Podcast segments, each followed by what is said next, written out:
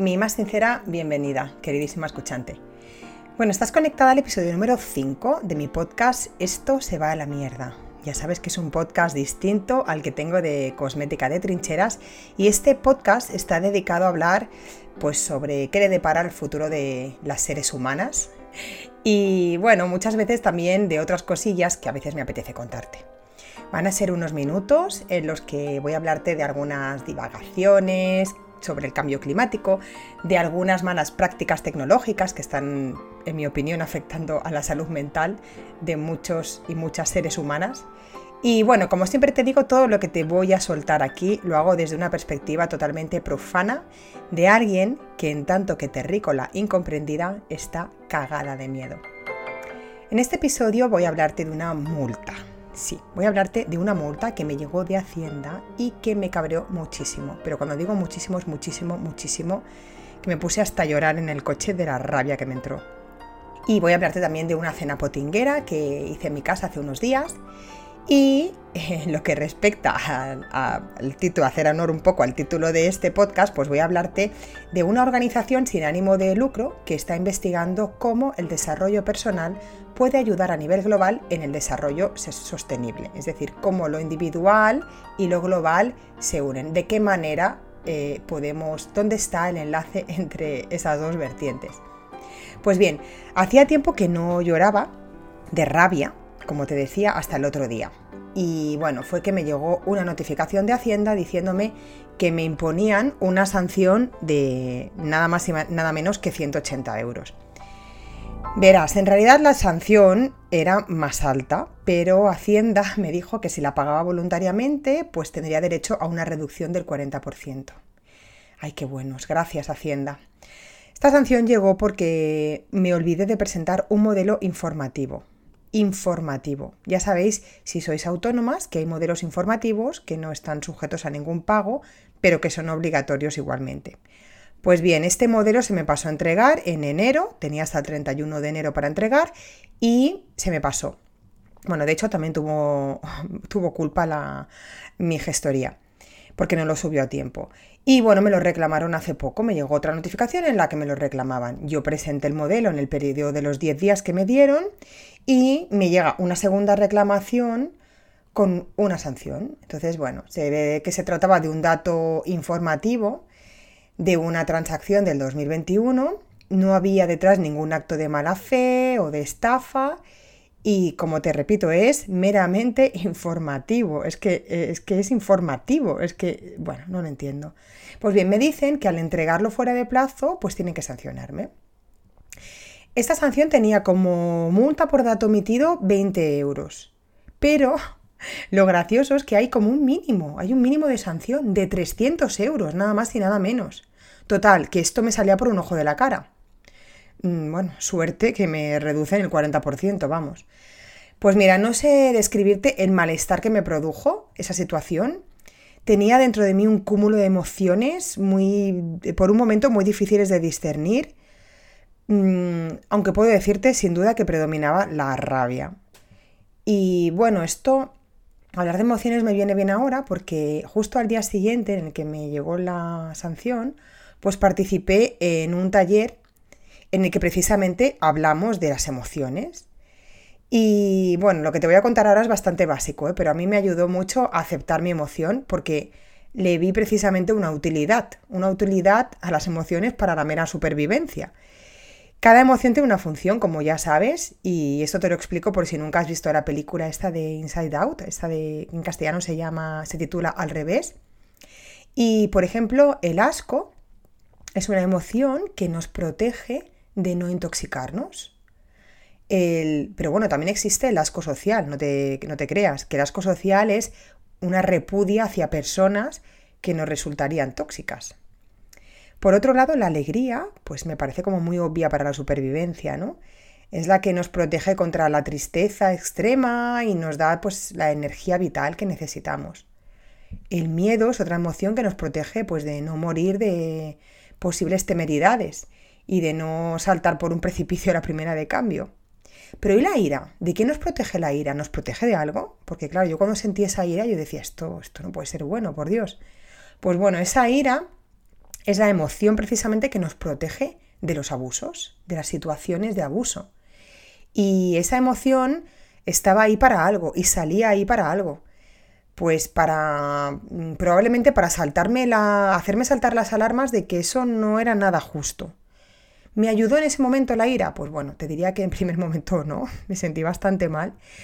Mm, me puse a llorar, me encogí al corazón. Ya sé que no es mucha cantidad, ya lo sé, mm, a nivel económico. Bueno, para muchas personas probablemente sí lo sea. Y para mí, hombre, pues ¿qué quieres que, qué quieres que te diga? Pues no me hizo nada de gracia tener que pagar 180 euros.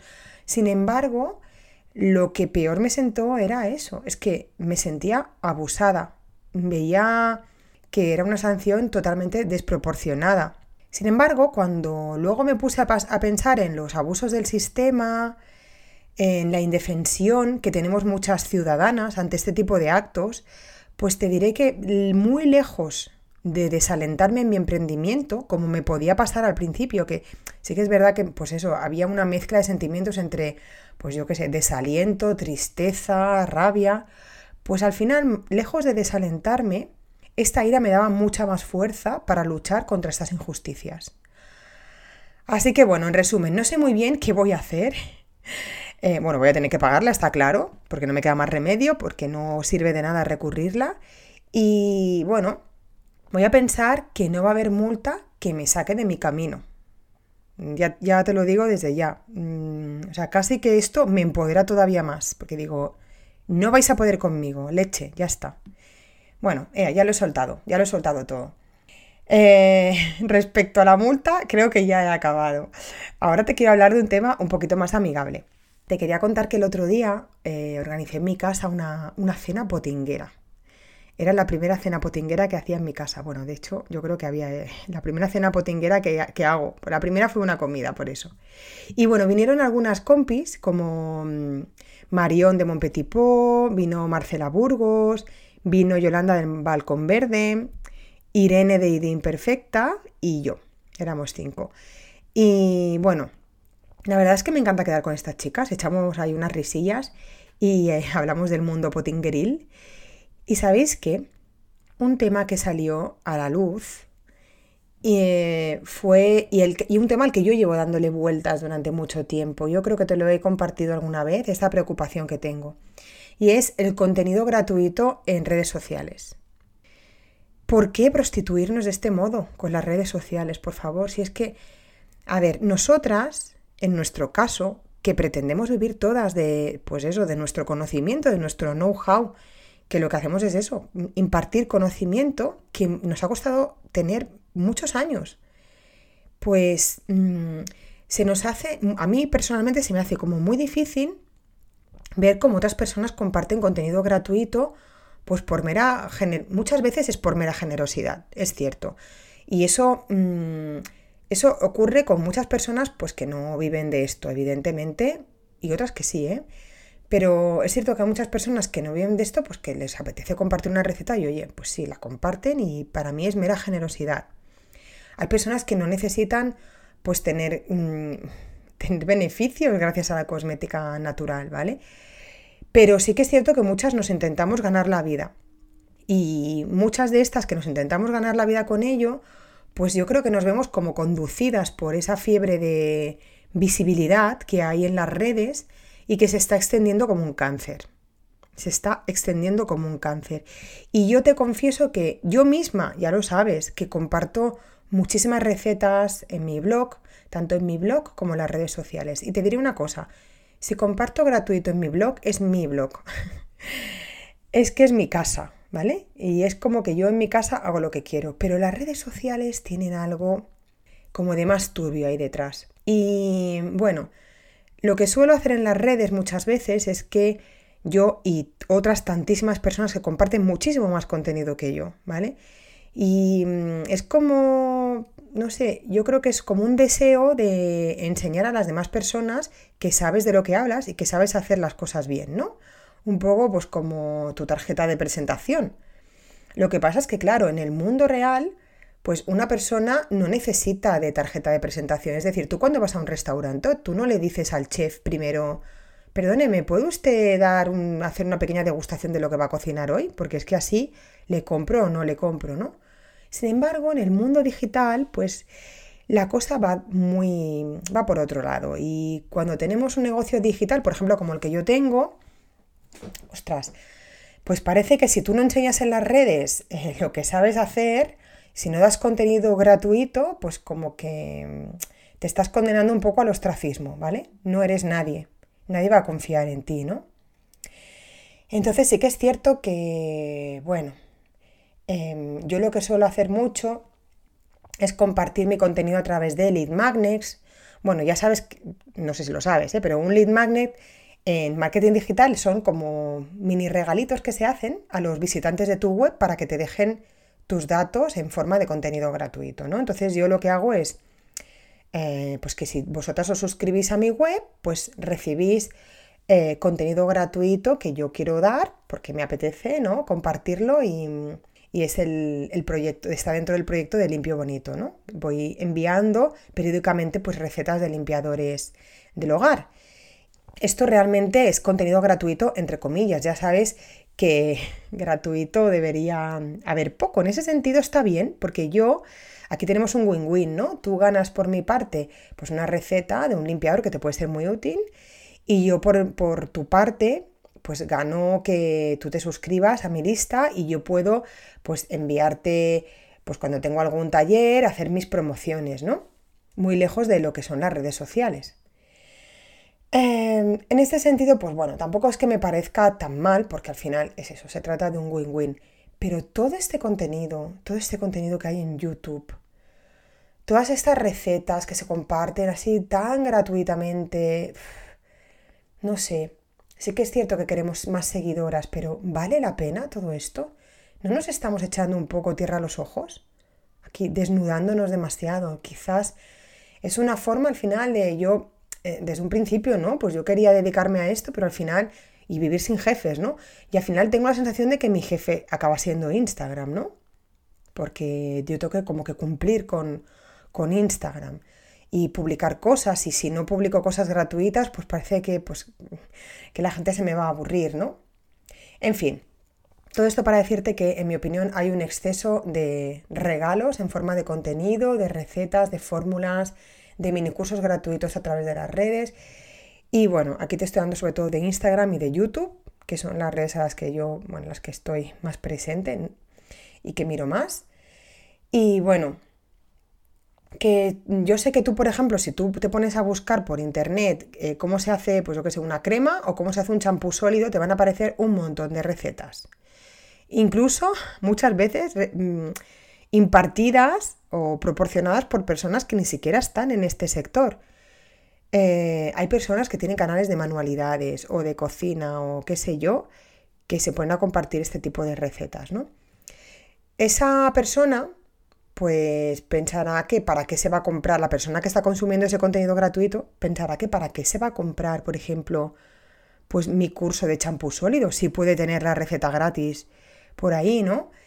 Pues bueno, por suerte, las recetas siguen siendo eso, recetas y nada más, ¿no? Eso es lo que al menos yo me digo, para tranquilizarme, que las recetas son recetas y nada más. Y las personas a las que les interese el tema y quieran profundizar más y aprender a formular y a entender pues todos los ingredientes que se usan y por qué se usan, pues en mi opinión, esa es un poco la gracia de prepararte algo tú misma. Pues saber apreciar eh, todo lo que hay detrás de una receta, ¿no? Y bueno, ahí estaría el trabajo de las que realmente queremos vivir del potingueo, ¿no? Y de enseñar nuestros conocimientos al mundo. Y bueno, y dicho esto, me voy a ir al tema que ahora mismo llevo pues como yo que sé, 14 minutos, 14 minutos hablando de todo esto y todavía no he entrado en la materia de lo que es realmente mi podcast. Em, bueno, te diré que el otro día me metí en la página web de, la Agenda 2030 para el Desarrollo Sostenible, que por si no sabes es una agenda que han adoptado todos los Estados miembros y en esta agenda se concretan 17 puntos centrales. Son objetivos, tal cual, objetivos de desarrollo sostenible que tienen que servir como una llamada a la acción urgente de todos los países. Países tanto desarrollados como en vías de desarrollo En fin, es una llamada a la acción para el mundo entero. Y bueno, eh, reconocen que poner eh, fin a la pobreza y que otras privaciones pues tienen que ir de la, mano, de la mano con estrategias que mejoren la salud, la educación, que reduzcan la desigualdad, que estimulen el crecimiento económico. Es crecimiento económico. Seguimos con el crecimiento económico. Bueno, todo esto mientras se aborda el cambio climático y se trabaja para preservar océanos y bosques. En fin, difícil, ¿no? Dicho así parece como, no sé, una quimera. En fin, bueno, os voy a decir, te voy a decir cuáles son estos objetivos tan claros y te dejo pensar qué opinas tú, porque esto es una agenda 2030 y no sé cómo lo vemos, pero estamos en el 2022. Primer objetivo es la erradicación de la, pobreza, en todas sus formas y en todo el mundo. Toma ya, casi nada. Cada uno de estos objetivos, como habrás podido imaginar, pues tiene diferentes mm, metas, ¿no? Diferentes subobjetivos y, y, bueno, y un montón de líneas de trabajo asociadas. El objetivo número dos es eh, poner fin al hambre, lograr la seguridad alimentaria y la mejora de la nutrición y promover la agricultura sostenible. Tercero, garantizar una vida sana y promover el bienestar de todos a todas las edades. Cuarto, garantizar una educación inclusiva y equitativa de calidad y promover oportunidades de aprendizaje permanente para todos. Quinto, lograr la igualdad de género y empoderar a todas las mujeres y las niñas. Sexto, garantizar la disponibilidad y la gestión sostenible del agua y el saneamiento para todos. Séptimo, garantizar el acceso a una energía asequible, fiable, sostenible y moderna para todos. Octavo, promover el crecimiento económico sostenido, inclusivo y sostenible. El empleo pleno y productivo y el trabajo decente para todos. Noveno, construir infraestructuras resilientes, promover la industrialización inclusiva y sostenible y fomentar la innovación. Décimo, reducir la desigualdad en los países y entre ellos. Un décimo, lograr que las ciudades y los asentamientos humanos sean inclusivos, seguros, resilientes y resilientes. Duodécimo, garantizar modalidades de consumo y producción sostenibles. Décimo tercero, adoptar medidas urgentes para combatir el cambio climático y sus efectos. Eh, décimo cuarto, conservar y utilizar sosteniblemente los océanos, los mares y los recursos marinos para el desarrollo sostenible. Décimo quinto, proteger, restablecer y promover el uso sostenible de los ecosistemas terrestres, gestionar sosteniblemente los bosques, luchar contra la desertificación, detener e invertir la degradación de las tierras y detener la pérdida de la biodiversidad. Décimo sexto, promover sociedades pacíficas e inclusivas para el desarrollo sostenible, facilitar el acceso a la justicia para todos y construir a todos los niveles instituciones eficaces, eficaces e inclusivas que rindan cuentas. Décimo séptimo, fortalecer los medios de implementación y revitalizar la Alianza Mundial para el Desarrollo Sostenible. ¡Puf! Madre mía. No sé qué piensas tú, pero yo cuando me los leo uno a uno y sobre todo teniendo en cuenta que, pues eso, que forman parte de la Agenda 2030, pues me parecen, que quieres que te diga, más que pretenciosos o, o si no, pues como yo que sé, el resultado de una fumada general en la que todos se le iban pasando alegremente el canutín. En fin, todo esto es porque yo pienso que debido precisamente a que estamos lejísimos en resultados y cerquísima en el tiempo que nos queda ya pues, para cumplir esos objetivos, ha aparecido una organización sin ánimo de lucro que se llama Inner Development Goals. Eh, el nombre lo puedes encontrar también como IDG. Eh, y se trata de una iniciativa de código abierto que está creada pues, para precisamente acelerar, dar caña a todo este trabajo que, nos queda, que les queda sobre todo a los estados para conseguir los 17 objetivos globales de la ONU.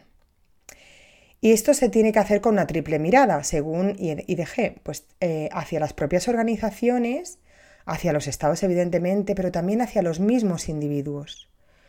¿Por qué?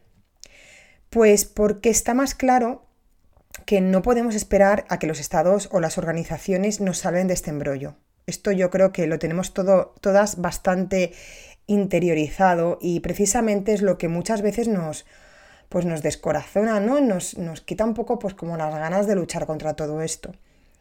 Pensamos, ¿quién soy yo, toda pequeña, en medio de este universo, pues para luchar con, con el cambio climático, contra el cambio climático? La verdad es que, lo, bueno, la, precisamente la intención de Inner Development Goals, eh, o que en la traducción es algo así como objetivos de desarrollo interno, es ayudar a los individuos a desarrollar las habilidades internas que permitan acelerar la consecución de estos 17 objetivos globales. Ya has visto que estos 17 objetivos cubren mucha variedad de temas que muchos también podrían involucrar, involucrar a muchas personas de cualquier edad, de valores, de diferentes religiones y todas ellas con una sabiduría bien distinta. Y precisamente esta sabiduría es la que quieren recoger ellos. Quieren, lo que quieren hacer es hacer como una especie de ecosistema de aprendizaje de código abierto en la que todo el mundo puede dar, expresar su opinión, ¿no? Y este ecosistema de aprendizaje pues, va a estar en constante evolución, evidentemente. Ellos lo que van a hacer es encargarse de recoger y de conectar estas diferentes visiones que hay por todo el mundo. De esta forma, bueno, según ellos, pues mm, se podrá conseguir un verdadero cambio sistémico, un cambio sistémico que es el que necesitamos para el desarrollo sostenible.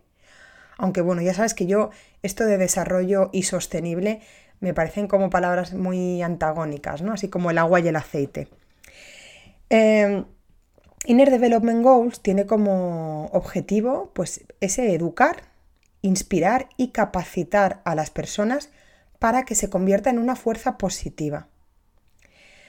Eh, de hecho, una de las preguntas principales que se hacen y que yo te invito a que tú también te hagas y que me dejes tu respuesta en los comentarios es ¿qué habilidades crees tú que necesitamos desarrollar como individuos para que mm, bueno, consigamos tener un mundo mucho más sostenible y cómo podemos desarrollar es, eh, cómo las podríamos desarrollar, qué habilidades necesitamos desarrollar y cómo las podríamos desarrollar. Em, estas preguntas están en el corazón precisamente de la encuesta que tienen pues, em, los eh, Inner Development Goals, donde el desarrollo del individuo está totalmente vinculado a los objetivos globales. ya ves que ellos ponen un poco al individuo pues como en el centro, ¿no?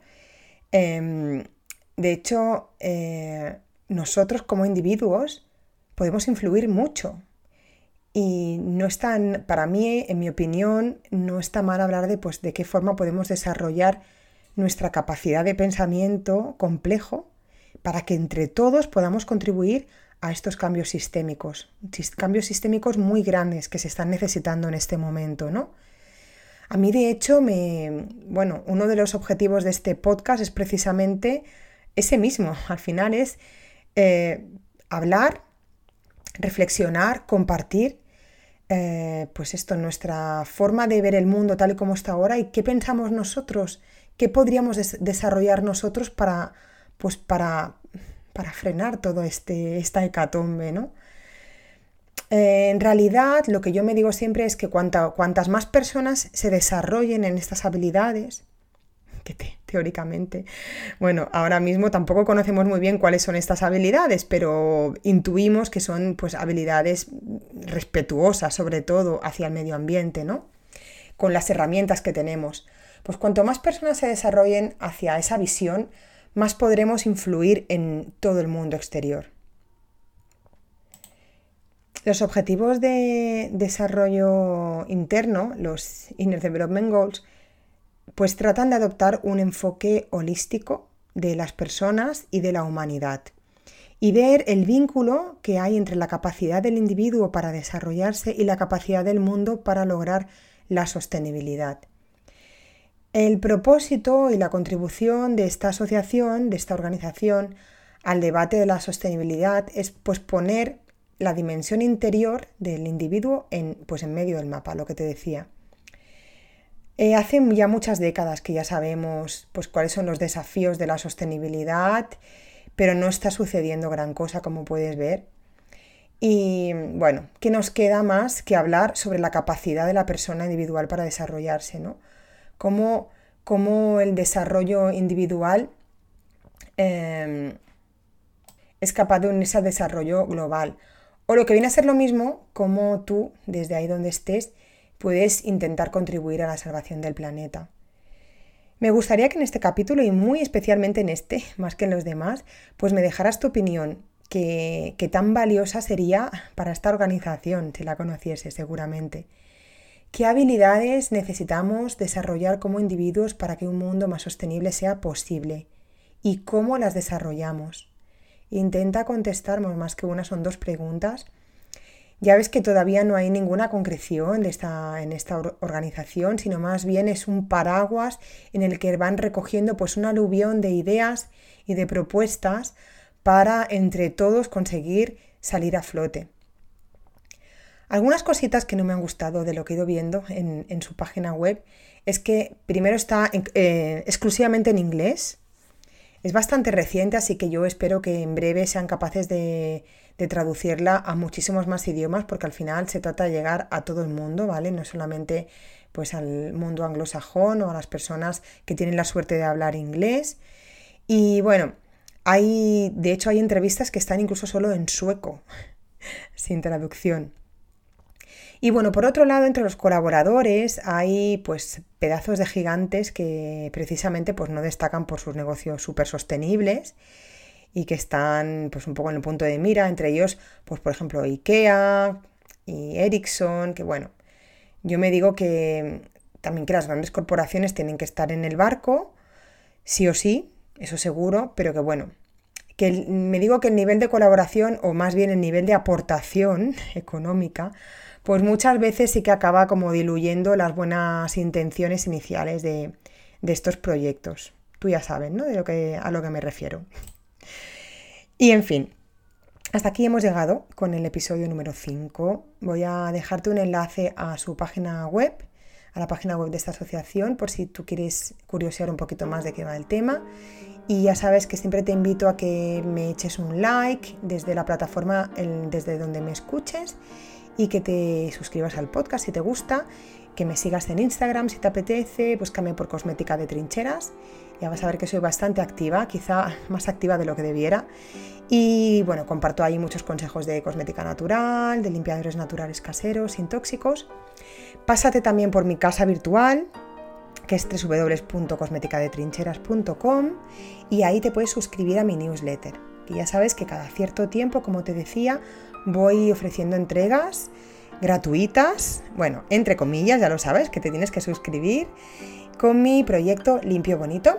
Y allí te enseño a preparar limpiadores caseros para casa, em, libres de ingredientes tóxicos, sin irritantes, ni para ti, ni para tu familia y sobre todo ni para el planeta. O sea, mm, me parece una forma de poner mi granito de arena en, todo, en todo este problema una nueva iniciativa que te quería presentar hoy de nuestros amigos de Inner Development Goals y me encantaría recibir tus comentarios. Mientras tanto, mientras esta enorme bola sigue girando, me despido de ti hasta dentro de dos semanas. Salud y potingues.